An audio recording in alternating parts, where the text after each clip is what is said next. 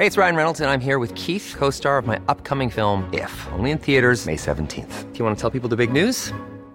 All right, I'll do. Sign up now and you'll get unlimited for $15 a month in six months of Paramount Plus Essential Plan on us. Mintmobile.com slash switch.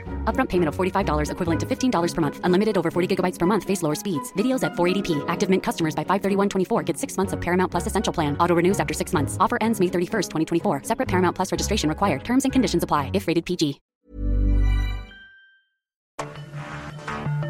Cada noche, los expertos se reúnen para debatir los temas que hacen historia en una mesa de análisis distinta.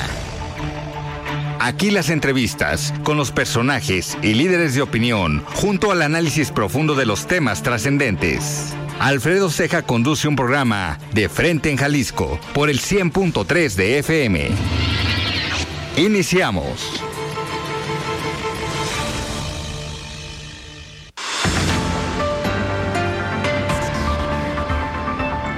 ¿Qué tal? Muy buenas noches. Bienvenidos a una emisión más de De Frente en Jalisco, aquí en Heraldo Radio Jalisco. Son las 7 de la noche en punto, hoy martes 18 de abril. Quiero agradecer, como todos los días, en los controles técnicos a Antonio Luna, en la producción y redacción de este espacio a Ricardo Gómez y recordarles nuestro número de WhatsApp para que se comuniquen con nosotros, el 3330 1779 66. El día de hoy vamos a tener en entrevista a la secretaria de Turismo del Gobierno del Estado de Jalisco, Claudia Vanessa Pérez Lamas.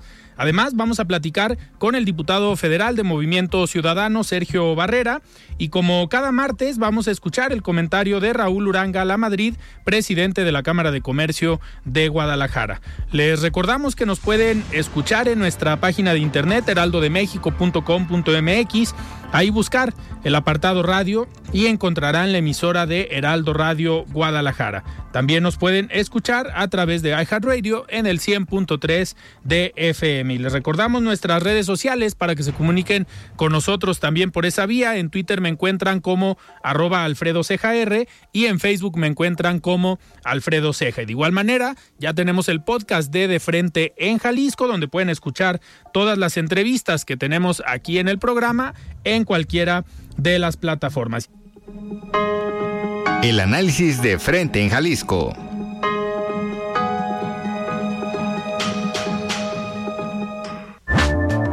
Muy bien, 7 de la noche con 5 minutos y sobre este tema que sin duda ha sido el tema de los últimos días y las últimas eh, semanas, pues el día de hoy la Suprema Corte de Justicia de la Nación da un revés a una de las propuestas que han sido más polémicas de esta administración desde la creación de la Guardia Nacional, pues en las negociaciones en la Cámara de Diputados se había propuesto que el mando fuera civil. Llega una reforma donde se daba este cambio de la Guardia Nacional hacia la Secretaría de la Defensa Nacional, le quitaban el mando, digamos, a la Secretaría de Seguridad eh, Ciudadana de Rosa Isela Rodríguez. Y pues con esta decisión de la Suprema Corte de Justicia de la Nación regresa eh, la Guardia Nacional a, eh, al territorio, digamos, o al terreno de la Secretaría de Seguridad. Eh, interesante ver la dinámica que está jugando la Suprema Corte de Justicia de la Nación y saber sobre todo quiénes fueron estos tres ministros que votaron en contra. Una que era obvio que iba a votar en contra tal cual lo, pidió el presidente de la República, pues era Yasmín Esquivel, la ministra que plagió la tesis, la famosa ministra que eh, plagió la tesis de licenciatura, otro ministro que votó en contra eh, o a favor de que se mantuviera en la Sedena el mando de la Guardia Nacional fue el expresidente de la Corte, Arturo Saldívar, que pues también ha generado mucha polémica eh, cómo ha cambiado de parecer de unos años para acá sobre el mismo tema.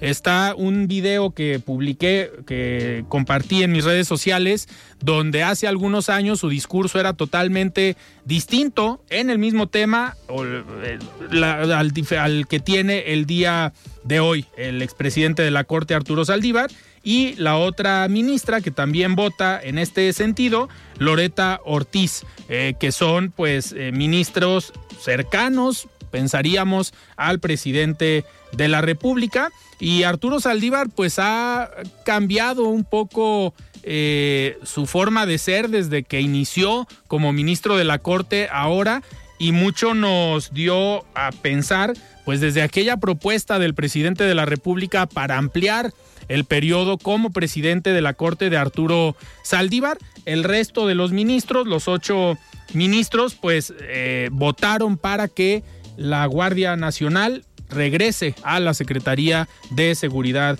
eh, Ciudadana. Y ya tenemos eh, en la línea a la secretaria de Turismo, Claudia Vanessa Pérez, para platicar este día sobre diversos temas que han ocurrido en las últimas semanas. Secretaria, ¿cómo estás? Buenas noches. Hola Alfredo, buenas noches, bien, gracias. ¿Y tú? Muy bien, muy bien. Eh, secretaria, pues muchas gracias por tomar la llamada. me gustaría empezar platicando la última vez que, platicamos hace un par de semanas eh, contigo, venías regresando del tianguis turístico y a los días iban a presentar esta información, ya los resultados sobre cómo le fue a Jalisco en el tianguis turístico. Me gustaría empezar con ese tema, ahora sí ya, ya con los datos, que ya no los puedes decir aquí. Sí, bueno, pues para primero agradecerte el espacio. Primero dejamos mucho tiempo eh, sin, sin platicar y ahora estamos invadiendo tu programa, pero te agradezco muchísimo tener este espacio para platicar pues lo que estamos haciendo. En términos del tianguis turístico eh, nos, nos fue muy bien la percepción que eh, se tuvo y los reportes que, que, tuvimos por parte de los prestadores de servicios que nos acompañaron fue muy buena, se lograron cerrar eh, bastantes eh, negocios y además nosotros logramos concretar ya eh, varios cooperativos con aliados estratégicos que lo que nos va a permitir pues es generar mayor afluencia a los destinos de Jalisco. Entonces los números son eh, bastante positivos y esos acuerdos, nada más para también un poco eh, tener como un algo más concreto, más concreto en mente, pues los podemos, los podremos ver ya en alcance en las temporadas tanto de verano como de eh, invierno, mucho más aterrizados en, los niveles de ocupación y de afluencia que tengamos.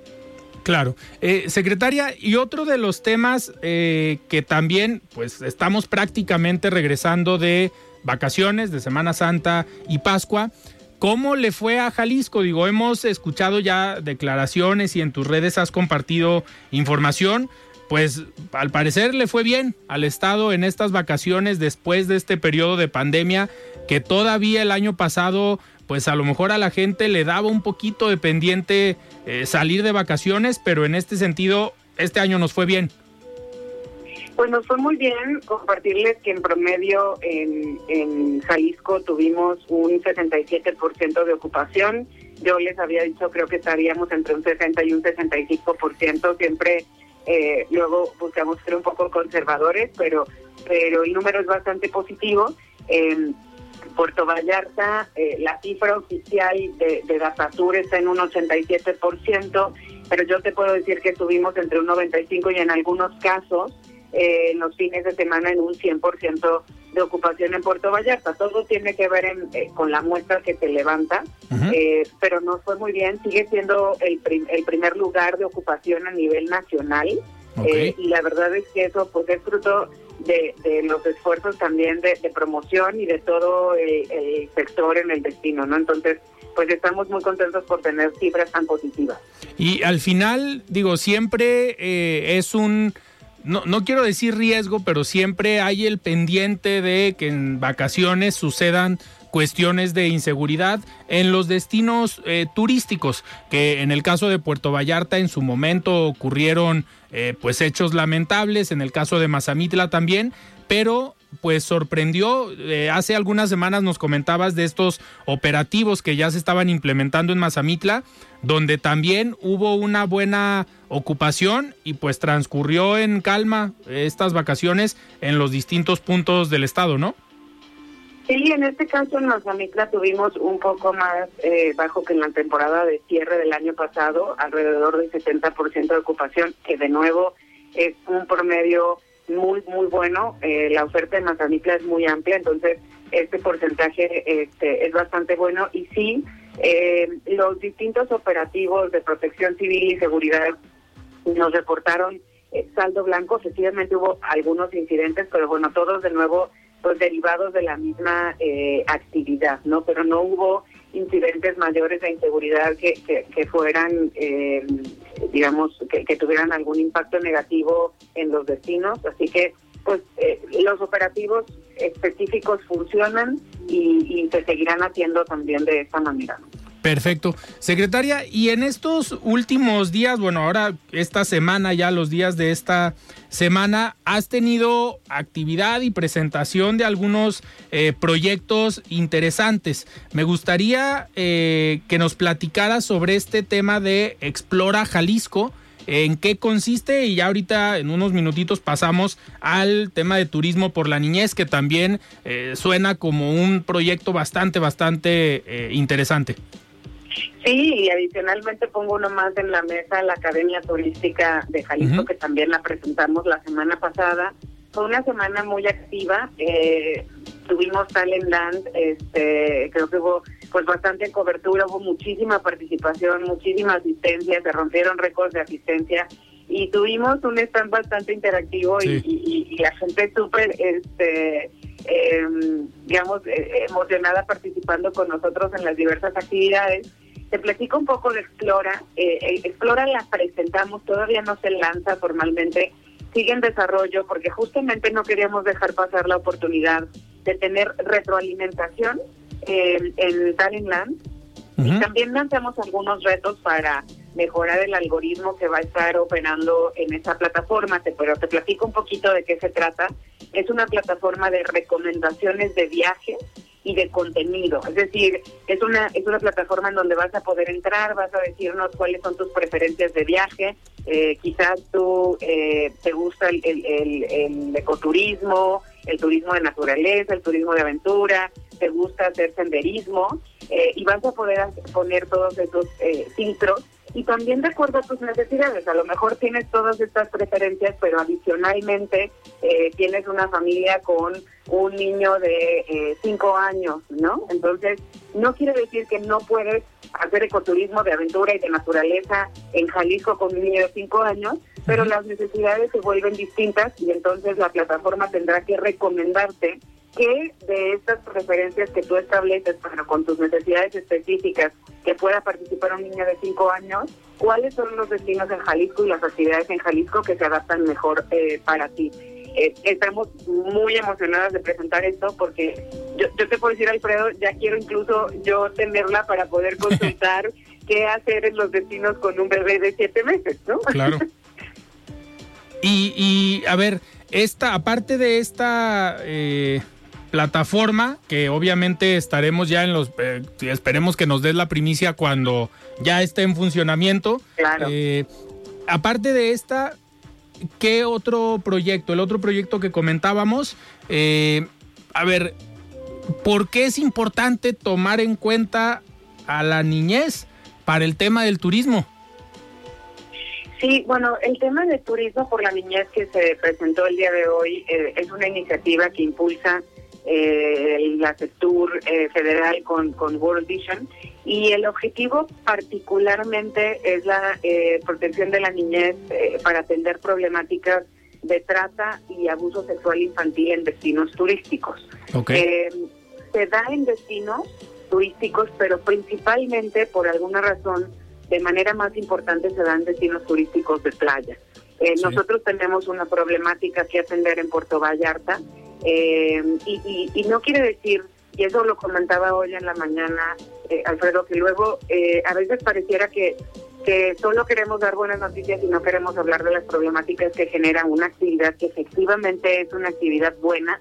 El turismo genera muchísimo desarrollo, genera derrama en las comunidades, pero también derivan algunas veces problemáticas como esta. Y lo que sí tenemos que hacer es visibilizarlas, hablar de ellas eh, atenderla, prevenirla eh, y atacarla con estrategias específicas, ¿no? Y de eso se trata turismo por la niña, se trata de una estrategia específica en donde podamos sensibilizar a los distintos actores dentro del sector, en donde podamos hacer una prevención adecuada, donde haya capacitación eh, al personal para que se puedan detectar y denunciar situaciones en los destinos turísticos. Totalmente. Estarían trabajando entonces con, por ejemplo, las cadenas hoteleras directamente, con sus empleados, con capacitaciones desde la Secretaría de Turismo para sensibilizar y que ellos mismos, estando en un restaurante, estando en una alberca, puedan detectar, a pesar de que eh, puedan ser familiares o estarían eh, más específicamente en otro, digamos, en otro contexto. No, efectivamente, eh, digo, lo, lo, decías muy bien, la industria eh, hotelera eh, tiene una capacidad de, detectar ciertas este, situaciones que, de nuevo, no quiere decir que vas a ir a hacer este, un, un, show en una, o una escena, sino que es, es que el personal esté muy capacitado para identificar potenciales situaciones, cómo tratarlas, cómo investigarlas eh, y en su caso cómo denunciarlas cuando pudieran ser confirmadas, ¿no? Y eso, lo, tú mencionabas muy bien, la capacitación es muy importante. Eh, nosotros, te, comentaba, lanzamos durante Talentland la, la, la Academia Turística de Jalisco, que justamente tiene esta capacidad de, profesionalización y capacitación tanto presencial como en virtual. Y parte de las iniciativas que ya tenemos para atacar este problema, ya tenemos un curso de prevención para todo el personal eh, de servicio y esto eh, lo decías muy bien, puede ser en el sector hotelero, pero también restaurantero, también en, en otro tipo este, de lugares en donde se pueden detectar, detectar algunas situaciones, incluso en centrales este, de, de, transporte eh, terrestre, en aeropuertos, se pueden detectar situaciones como estas, ¿no? Entonces, que el personal esté bien capacitado es muy importante para detectar estas situaciones, para poder prevenir y para poder eh, denunciar en su caso, ¿no? Perfecto. Secretaria, y este otro tema de la Academia Turística, eh, aparte de este tipo de capacitaciones, ¿en qué otras áreas estarían eh, capacitando pues a toda la cadena que participa dentro de la industria turística? Pues eh, está dividido, digamos, en tres pilares, ¿no? vamos a verlo de esa manera. Uno está dirigido a personas, es decir, a la, a la fuerza laboral. Si tú eres eh, quizás una persona que en este momento trabaja en, no sé, voy a dar un ejemplo, en atención en una tienda de celulares, pero tú quieres, eh, digamos, incursionar en el sector turismo, quieres estar capacitado o ya trabajas en un, quieres este, trabajar como mesero o mesera o ya trabajas en un restaurante y quieres mejorar tus habilidades, puedes buscar la buscarnos en la academia, tomar un curso de manera individual y tendrás una beca del 100% para tomar diferentes cursos que son habilidades específicas para insertarlos en el mercado laboral. Pero también estamos dirigidos a las empresas, es decir, si eres un empresario restaurantero, eh, tienes eh, un, no sé, una plantilla de 10 personas en piso de servicio y quieres mejorar el, el nivel eh, o el estándar de servicio de, de tu personal, puedes buscarnos y ahí eh, otorgamos una beca del 75%, es decir, el empresario tendría que aportar el 25% del costo de la capacitación, eh, pero nosotros podemos mandar al instructor o instructora a las instalaciones y usamos sus insumos y sus espacios para poder capacitar al personal, es decir, subsidiamos el costo de la capacitación del personal. Y finalmente también estamos dirigidos a funcionarios y funcionarias en destinos turísticos. Todo destino turístico recae en un gobierno local, ¿no? Eso eh, hay, hay que entenderlo muy bien y, que los gobiernos locales tengan las capacidades eh, instaladas necesarias para hacer la gestión de un destino turístico de manera adecuada es muy importante. Entonces, también hay cursos dirigidos específicamente para este segmento. Y esta academia ya está, digamos, en etapa de funcionar. Ya... Sí, ya está en funcionamiento. Eh, de hecho, ya hemos dado algunas capacitaciones, ya hay varios ejemplos en los distintos eh, municipios. Yo eh, les invitaría a, a, visitar la página academiasectur.clay.mx eh, y ahí es en donde pueden encontrar los cursos que ya tenemos este, para, para ofrecer. El término presencial son más de 100 cursos y en lo virtual estamos acumulando cada vez más. Muchos están en, en desarrollo, pero te puedo decir que en algunas en eh, algunos de los casos vamos a tener especialización de destino, o sea, eh, por ejemplo, para agentes de viaje y demás, que se especialicen en conocer Guadalajara o los pueblos mágicos o Puerto Vallarta o también en, introducción de cómo ser un agente turístico, en servicios de calidad, en estándares de calidad o por ejemplo para funcionarios y funcionarias tendremos uno muy interesante que es la gestión de pequeños destinos turísticos, ¿no? En donde les diremos de la A a la Z qué tenemos que eh, tener considerado para que un destino turístico sea exitoso. Perfecto. Y a ver, yo sé que va a sonar a lo mejor eh, diferente la pregunta, pero Aquí no importan los colores, no importa la zona, no importa el nivel de municipio. Y de colores me refiero a partidos, obviamente. Pero no, importa el tamaño del municipio. No importa, al contrario, estamos justamente haciendo dos alianzas muy interesantes. Uno, el esquema virtual, al final, eh, no, no, no importa en dónde estés. Incluso eso este, es súper interesante. Mientras tengas un dispositivo en donde conectarte y conexión a Internet podrás tomar el curso. Incluso yo lo he abierto en, un esquema de a nivel nacional eh, poder hacer convenio con otros estados y que puedan capacitar a, su personal porque en lo virtual pues esa es la bondad, ¿no? no tenemos límites y no y no importa desde dónde estés conectado. Y en lo presencial la alianza es con el IDEF, el Instituto de Capacitación para el Trabajo, que tienen un despliegue territorial muy importante y que cubre todo el estado, cada una de las regiones y cada municipio.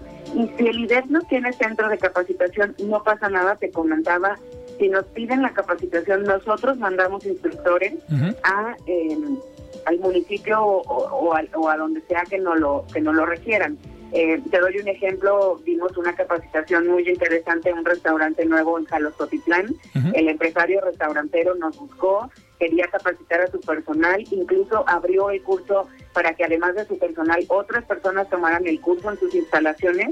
Y nosotros mandamos el, al capacitador y la verdad es que esa es una alianza bastante eh, interesante. Nosotros cubrimos el 100% de las personas externas y el empresario y el, y el 75% de la plantilla del, del, restaurante y el empresario cubre el otro 25% de su plantilla. Entonces, eh, esas alianzas las hacemos para poder potenciar más el recurso que tenemos para invertir.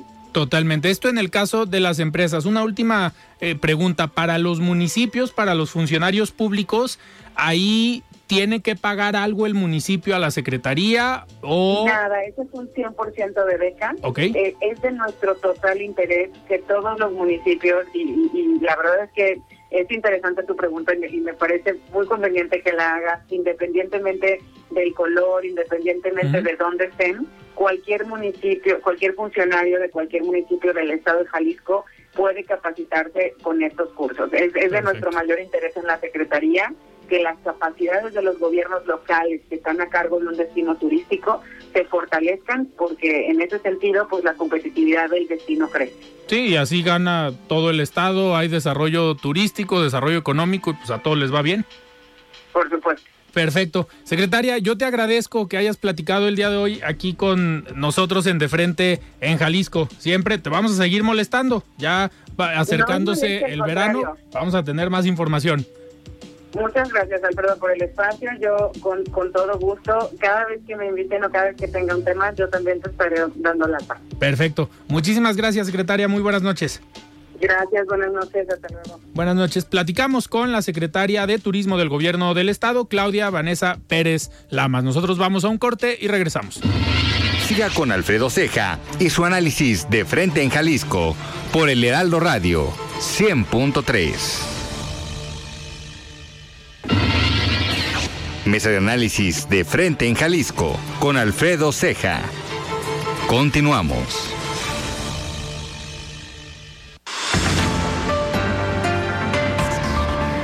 Muy bien, estamos de regreso aquí en De Frente en Jalisco. Son las 7 de la noche con 28 minutos. Vamos ahora a escuchar, platicamos en el primer eh, bloque con la secretaria de Turismo. Vamos a escuchar al, el comentario del presidente de la Cámara de Comercio de Guadalajara, de Raúl Uranga La Madrid, y en unos minutos eh, tendremos esta plática con el diputado federal Sergio Barrera. Estimado Raúl, ¿cómo estás? Muy buenas noches. La voz de los expertos.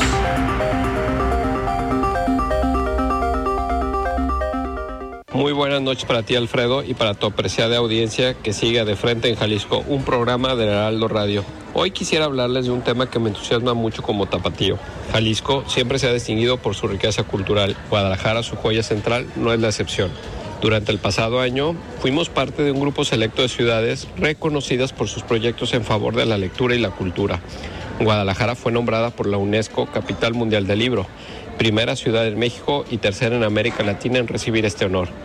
Este proyecto se basó en el libro como instrumento para promover la paz. Se llevó a los barrios, plazas, parques y espacios públicos de nuestra ciudad para que todas y todos disfrutáramos de las grandes obras de la literatura, géneros como la novela, la poesía, el cuento, inclusive el cómic, por nombrar algunos.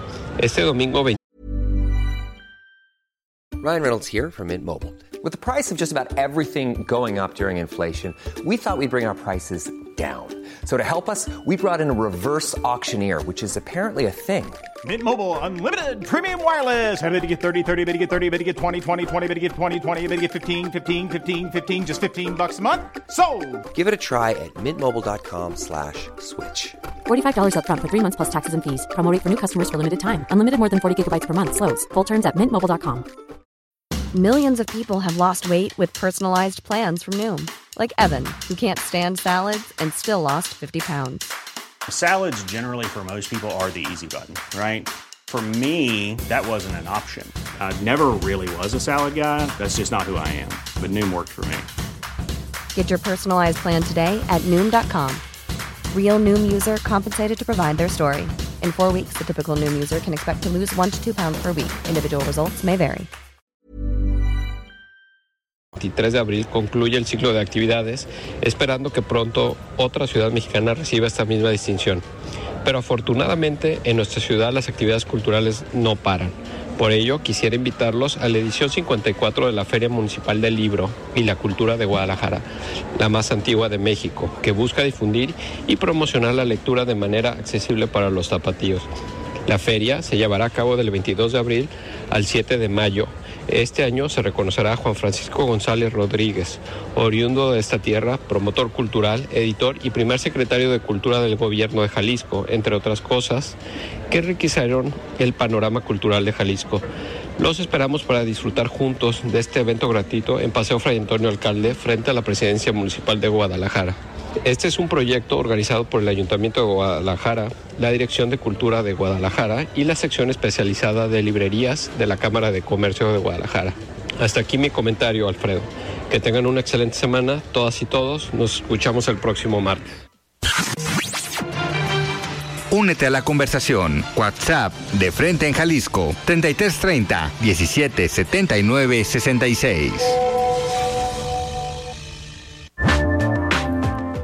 Muchísimas gracias Raúl por este comentario. Y ya tenemos en la línea al diputado federal de Movimiento Ciudadano, Sergio Barrera. Estimado Checo, ¿cómo estás? Buenas noches. Bien, bien, tú Alfredo, qué gusto saludarte a ti y a todo tu auditorio. Muchísimas gracias Checo por tomar esta llamada. Sabemos que han estado en bastante trabajo allá en la Cámara de Diputados y sobre todo, pues las dos, dos de las comisiones en las que estás tanto la de turismo como la de eh, defensa o seguridad. Eh, me gustaría iniciar con el tema de turismo. Tuvimos en el primer bloque a la secretaria de turismo, con quien has estado en un contacto eh, permanente, y también en esta relación desde la Cámara de Diputados con la Secretaría de Turismo a nivel federal. ¿Cómo va, Checo, el sector turístico a nivel nacional? ¿Qué les ha dicho el secretario? Eh, ahorita ligado con el tema de seguridad, pues cómo, cómo lo han visto ustedes desde la Cámara de Diputados. ¿Ha habido una afectación con esta eh, problemática de declaraciones entre el presidente y el gobierno de Estados Unidos? Eh, ¿Afecta esto al turismo en nuestro país? Pues sí, definitivamente sí afectan. Eh, fíjate, Alfredo, que tuvimos una reunión la semana pasada con el secretario Torruco, donde yo en su momento solicité una comparecencia del secretario de Turismo para poder conocer un poco más de por qué la Secretaría de Defensa ha empezado a tener injerencia en temas que tienen que ver con el turismo. Como todos sabemos, pues están haciendo el tren Maya, están encargados de los aeropuertos, aduanas, entre muchas cosas, pero específicamente lo que le comenté al secretario es que necesitábamos entender por qué la Secretaría de Defensa estaba tomando decisiones que competen al área turística. Entonces solicitamos en su momento la comparecencia, se negaron a la comparecencia por la mayoría que tienen en la Cámara de Diputados y nos invitó a un desayuno. Fuimos la semana pasada, nosotros decidimos sí ir al desayuno porque pues no podemos tampoco romper el diálogo. Al final necesitamos tener comunicación. Asistimos a ese, a ese desayuno y ahí estuvimos platicando con él sobre cuál era la estrategia que estaban implementando, los planes que estaban haciendo como secretaría. En lo particular, felicitamos sí al secretario por el tianguis turístico que ha sido el más grande que hemos tenido, pero también por otro lado le reclamamos y le dijimos que necesitábamos entender cuál va a ser el impacto económico que va a tener eh, el tren Maya cómo se está desarrollando el aeropuerto de Tulum y cuál va a ser el funcionamiento y en las fechas que se van a hacer y cómo pueden transparentar también que se están haciendo los recursos que pues que se están etiquetando porque hoy en día tristemente lo que vemos es que la opacidad está reinando en esta administración porque están diciendo que todo lo quieren pues ahora sí que ocultar durante cinco años por cuestiones de seguridad. Entonces entre las dos comisiones hemos estado insistentes en que necesitamos entender un poco más hacia dónde vamos porque el turismo en el país es el segundo la segunda fuente de ingresos después de las remesas.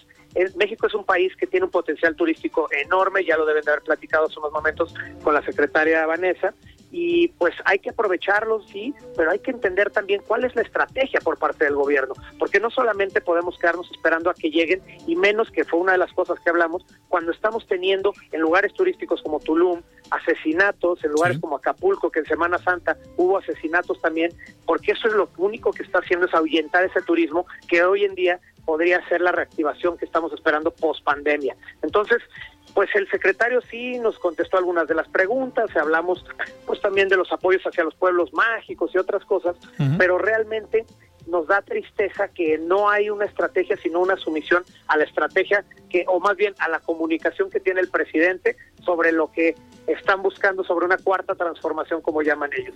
Nosotros quisiéramos que sí hubiera realmente un plan hecho perfectamente para atracción de turismo, que después de que se pues se quitaron todos los, los apoyos y sobre todo toda la estrategia que se tenía a nivel internacional, pues hoy en día ya no ya no se está reflejando. Entonces, afortunadamente en Jalisco, y me da gusto que hayan estado con la secretaria nuevamente, pues sí se está buscando atraer y cuidar ese turismo. Entonces, eso es por la parte del turismo.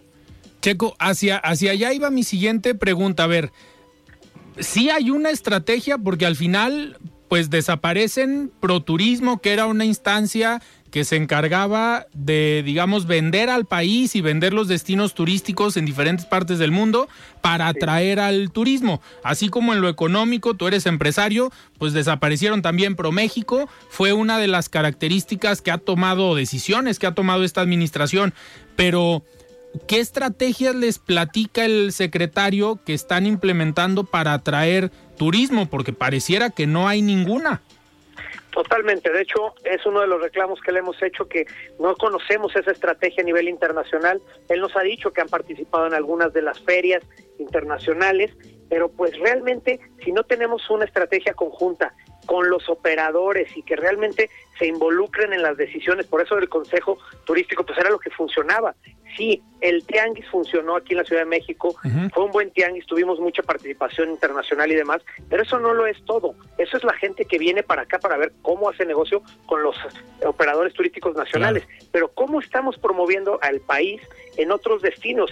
Si tenemos un potencial tan grande para que seamos de los primeros lugares, ¿por qué no lo estamos aprovechando y nos quedamos en lo que nos está cayendo? Fue lo que le dijimos al secretario.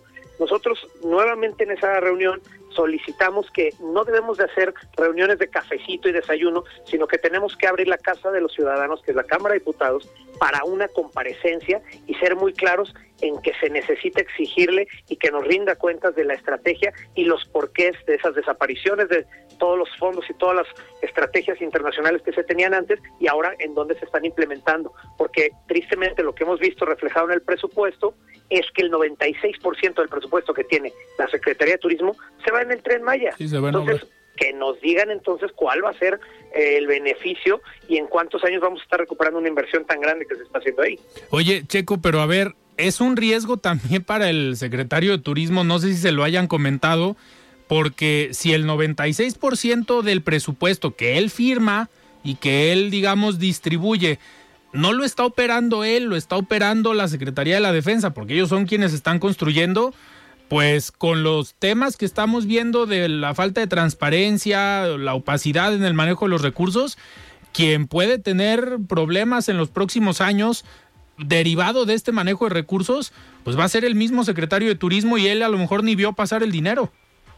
Sí, a ver, eh, la realidad es que lo que hemos visto, y por eso me voy a cambiar un poco ahora al área de defensa, que es también eh, la comisión donde participo y soy secretario, nosotros lo que hemos dicho es, a ver, necesitamos transparentar y rendir cuentas, porque si, no sé si tuviste oportunidad de ver que en el día de ayer se filtró a través de Guacamaya, el secretario de defensa pues hace viajes internacionales eh, a costa del erario, viajando en aviones que tienen que ver con el ejército, llevándose a toda su familia y ayudantía, y todo eso es a cargo del erario y el presupuesto que ellos están ejerciendo es el más grande de la historia, porque se lo están destinando, sí, al tren Maya, al aeropuerto de Tulum, al complejo de hoteles que están haciendo alrededor del tren Maya, este, y pues ahí la verdad es que lo que decimos es qué tanto tiene que ver con el presupuesto ejercido por parte de la Secretaría de Turismo y qué tanto es el presupuesto que se le asigna directamente a la Secretaría de Defensa. Hasta que no transparenten esas cuentas,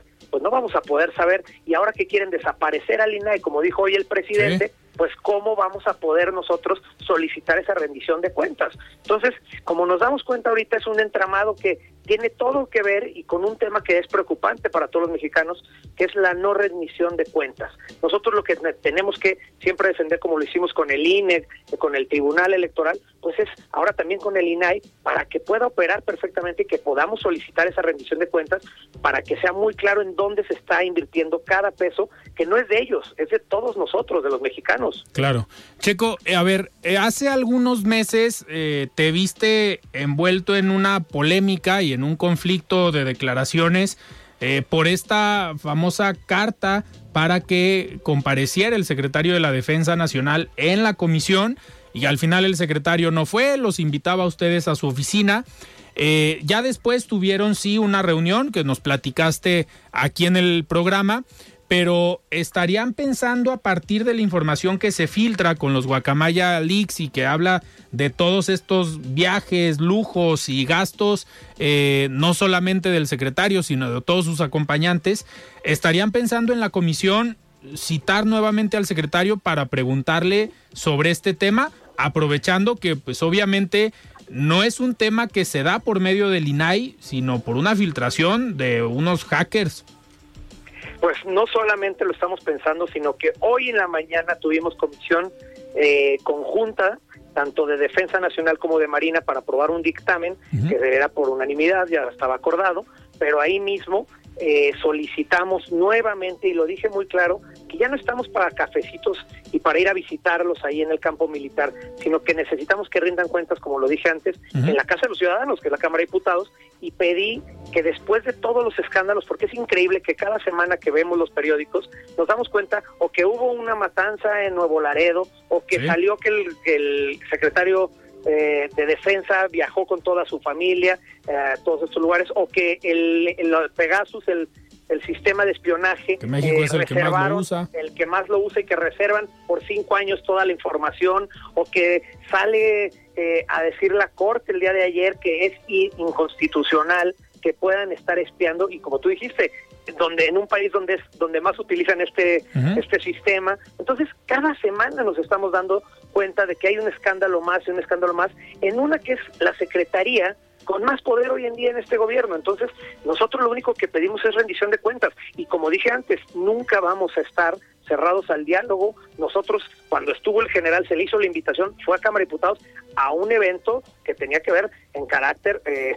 honorífico. O sea, realmente fue una, una sesión eh, solemne donde celebramos la, la Fuerza Aérea y así pues hemos seguido con comunicación, pero que vayan no solamente ese tipo de eventos, sino que realmente vayan a rendir cuentas, podamos dejar ahí testimonio y que se hable de frente a todos los mexicanos de cómo se están utilizando los recursos de todos y de esos escándalos que han salido a la luz, qué se están tomando de acciones, cómo están viendo y que no salga como hoy en la mañana el presidente a decir, ah, es que nos están eh, espiando. los de la DEA, los del FBI, el Pentágono. Bueno, es que ustedes no están haciendo entonces el trabajo, porque si tuvieron infiltrados, sí, que investigaron a miembros del cártel de, de Sinaloa, y aquí se queja el presidente de que se infiltró, pero por otro lado vemos que salen filtraciones de los excesos que tiene el general, pues entonces algo estamos haciendo mal, ¿no?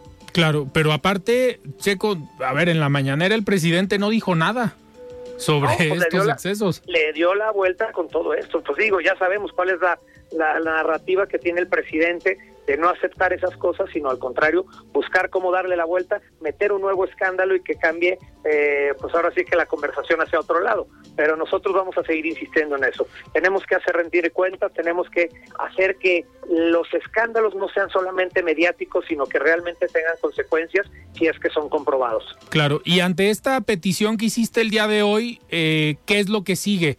Eh, ¿Se le hace la invitación formal al secretario?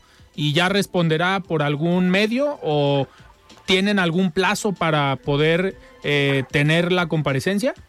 Lo que se acordó es que al ser una comisión conjunta la que tuvimos el día de hoy, eh, voy a solicitar formalmente con una carta a través de la Comisión de Defensa que se vote en la siguiente sesión que tengamos de la comisión para que se pueda decir o decidir si va o no a una comparecencia. Te lo anticipo, seguramente les van a bajar línea a todos sus diputados de Morena y aliados para que no vaya, porque ya lo vimos en la de turismo, ya lo vimos varias veces en la de defensa, y así es en todas.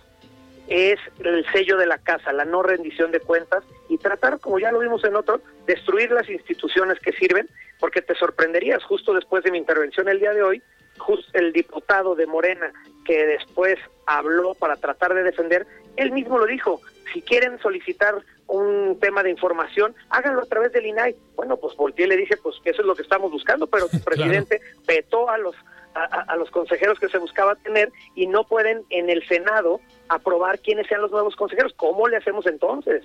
Y a ver, en el caso de que alguien con esta información que ya se filtró, seguramente alguien ayer o antier ya pidió la información por medio del INAI pero si la Secretaría de la Defensa Nacional no responde a esta información, pues no hay un pleno que pueda sesionar para obligar a la Secretaría a entregar la información solicitada. De ese tamaño es la irresponsabilidad de no tener un nombramiento del último comisionado que hace falta y pues obviamente ahorita con este tema creo que a Morena, al presidente, al secretario de la Defensa, pues les conviene tener un, un INAI incompleto y yo creo que hacia allá se van a ir. Esa ha sido y va a seguir siendo la estrategia que tiene el presidente. Él no le gusta la rendición de cuentas, no le gustan los órganos autónomos, ha querido destruir al INE, ha querido destruir al tribunal, ha querido destruir al INAI y así seguirá. Y cada vez nos vamos a dar cuenta que vienen iniciativas más fuertes como la de administración, como la ley minera, como hoy que quiere destruir 16 órganos también y direcciones. Nos estamos dando cuenta que ya saben que se está terminando su periodo y antes de que sean las elecciones del siguiente año, si ellos pueden, van a tratar de destruir todo. Pero afortunadamente hoy tuvimos una gran noticia, tenemos una oposición que está dentro del Poder Judicial y que los ministros hoy dejaron muy claro por qué no no se podía tener una Guardia Nacional que fuera eh, parte de la Secretaría de Defensa, por qué tenía que ser de carácter civil, y también dejó muy claro cuáles son los ministros que están totalmente agachados e hincados ante la 4T.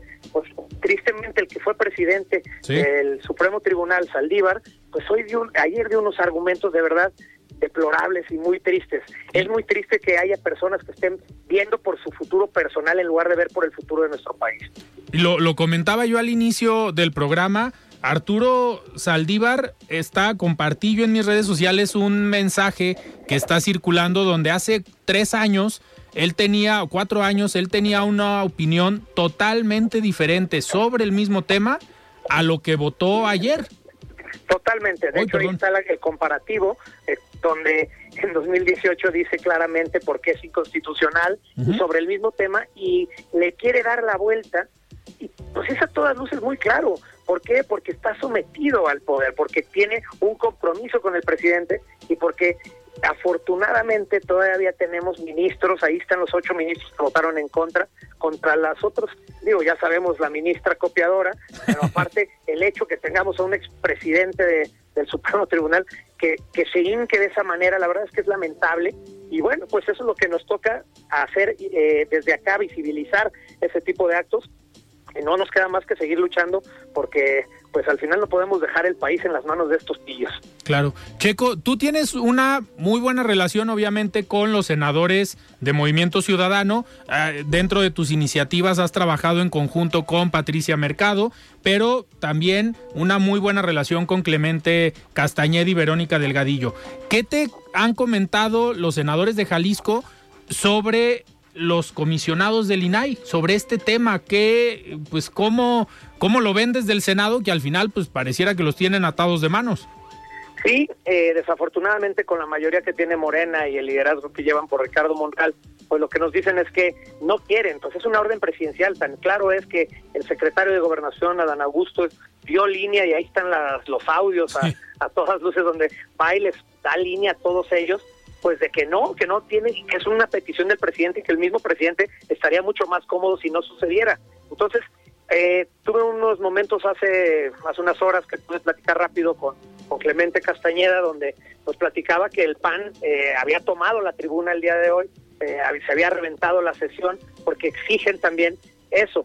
Lo que nosotros en Movimiento Ciudadano siempre tratamos es de, de priorizar el diálogo y que a través del diálogo entiendan que pues es algo que no podemos dejar inoperante y que se exige que haya pues unos nombramientos de algo que ahí está y, realmente es sorprendente que, que pues una línea que les manden desde Palacio sea más importante que la petición de todos los ciudadanos, ¿no? Que así, pues así hemos visto que han jugado en ambas cámaras, digo a ti, ya, ya van a la mitad de la legislatura ustedes y pues desde presupuestos, lo vimos con la reforma eléctrica o la reforma energética, lo vimos con el tema de la Guardia Nacional, pues parecieran una ventanilla de trámite, llega la iniciativa tal cual envía el Ejecutivo y ni siquiera la revisan, la votan tal cual y no le cambian ni una coma. ¿Sabes qué es lo más preocupante, Alfredo? A mí lo que más tristeza me da es darte cuenta que cuando platicas con muchos de esos legisladores, inclusive muchos de Jalisco, que ellos mismos saben que no está bien, pero prefieren cuidar su trabajo y decir que es lo que el presidente les está pidiendo, a ver por realmente las necesidades que tenemos como país. Eso es lo que da más tristeza, porque pues hoy sí se ha convertido en una oficialidad de partes el, la Cámara de Diputados y pues es lo que nos toca, subir a tribuna, visibilizar esto, platicar con ustedes, que son los que dan la información, porque ojalá que las y los mexicanos se den cuenta que no están viendo por los intereses de ellos, están viendo por sus intereses personales. Claro. Checo, nos quedan todavía cuatro minutos antes de despedirnos. Eh, me gustaría cerrar con este, esta iniciativa o este tema que ha sido también una eh, característica o una o algo que has dejado en la Cámara de Diputados y que has propuesto el tema de los vapeadores. También hace unos días volviste a generar, eh, digamos, contenido en medios de comunicación, contenido en tus redes para hablar nuevamente de este tema y de la importancia de regularlos. Sí, lo que hemos hecho es eh,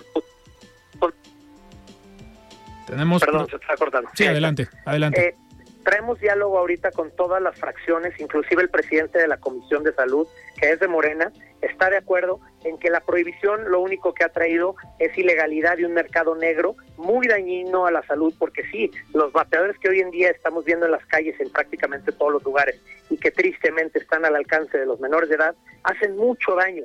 En, en Reino Unido, hoy en día, durante la semana pasada, lanzaron una, una estrategia para que la gente pueda dejar de fumar contra el tabaquismo donde van a regalar un millón de kits de vapeadores o cigarrillos electrónicos como estrategia para que la gente deje de fumar. Nosotros es lo que decimos, no promovemos esto, buscamos que haya una regulación clara y justa sobre quién puede producir este tipo de cigarrillos o vapeadores, quién puede distribuirlos y quién puede consumirlos. Y en base a eso sepamos perfectamente lo que contienen y el daño que hacen para que la gente pueda decidir por sí mismo. Pero hoy en día hay un mercado negro ilegal que está empezando a encargarse el crimen organizado de esa distribución y eso lo único que ha traído es una problemática de salud y ahora también de seguridad. Entonces, por eso somos muy claros en que necesitamos regularlo. Afortunadamente, cada vez hay más voces, tanto en Cámara de Diputados como en el Senado, que están a favor de esto. El, la persona y el enemigo que siempre decimos que no quiere hacer esto y que va por la prohibición es el subsecretario de Salud, López Gatel, que ya vimos cuál fue el manejo de la pandemia que tuvo y dejó mucho, mucho que desear, inclusive mi compañero Salomón a Salomón Chertovisky ha dejado mucha evidencia del mal manejo y de los crímenes que generó por cómo manejó la pandemia. Ahora en este caso se está convirtiendo en un problema de salud la cantidad de vapeadores ilegales que están en todo el país y que la prohibición no ayudó, sino que incrementó, porque la demanda ahí está. Y si hay demanda necesitamos poner reglas claras. Y eso es lo que estamos buscando. Checo, y desde, desde la Comisión de Salud en la Cámara de Diputados, no pueden llamar a pues una reunión, no, no al subsecretario, porque sabemos que a él no lo van a convencer, pero al secretario de salud, a Jorge Alcocer, que parece que sigue de vacaciones. No, bueno, alguien conoce al secretario de salud, jamás sale nada, no ha hecho nada prácticamente el que maneja todo es el subsecretario. Pero sí, vamos a hacer en junio un parlamento abierto donde vamos a invitar a todas las partes, volveremos a invitar al subsecretario y al secretario de salud para ver si asisten, cosa que sabemos que no van a querer hacer, pero vamos a abrir las puertas para todos, los que están a favor, en contra, los que producen, los que consumen. Esto se trata de escuchar todas las partes y en base a eso llegar a un acuerdo generalizado donde pongamos reglas claras.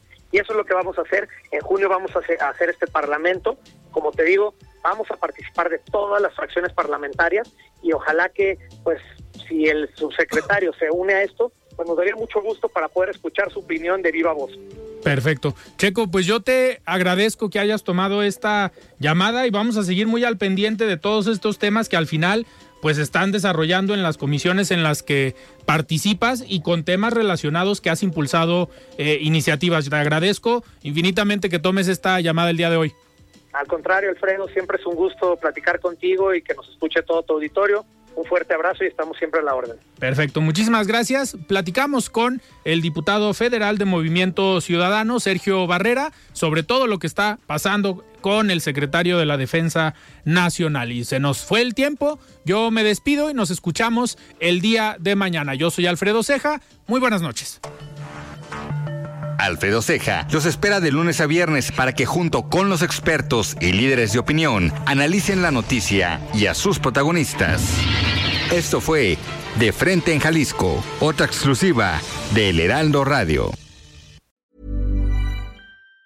Planning for your next trip? Elevate your travel style with Quince. Quince has all the jet-setting essentials you'll want for your next getaway, like European linen premium luggage options, buttery soft Italian leather bags, and so much more. And it's all priced at 50 to 80% less than similar brands. Plus, Quince only works with factories that use safe and ethical manufacturing practices. Pack your bags with high-quality essentials you'll be wearing for vacations to come with Quince. Go to quince.com slash trip for free shipping and 365-day returns.